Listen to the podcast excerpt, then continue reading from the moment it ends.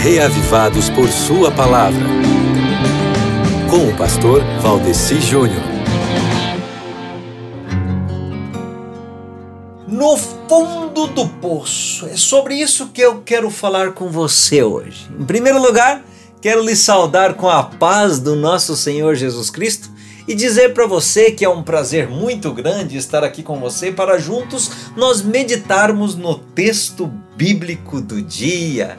Eu espero que esteja tudo bem com você, mas eu sei também que pode ser que não esteja tudo bem com você.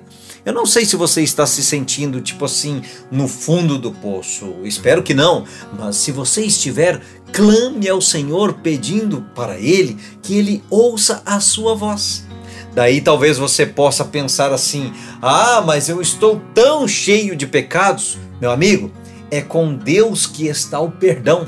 Então, não importa a situação em que você esteja, você pode esperar no Senhor com todo o seu ser. E é por isso que a sua parte é ler a Bíblia de Deus para ficar reavivado por sua palavra.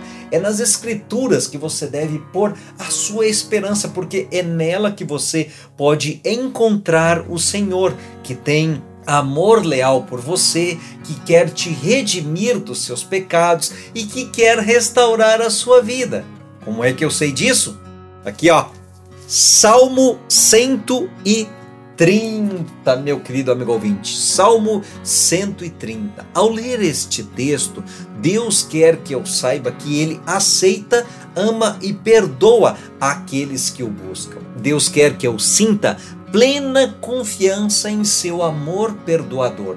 E Deus espera que eu faça assim, ó, que eu abra o coração a ele, tanto em busca de confissão quanto em busca de perdão. Agora, eu gostaria que você lesse o Salmo 130 para que você mesmo tivesse condições de ter uma oração como resultado dessa reflexão. Por quê?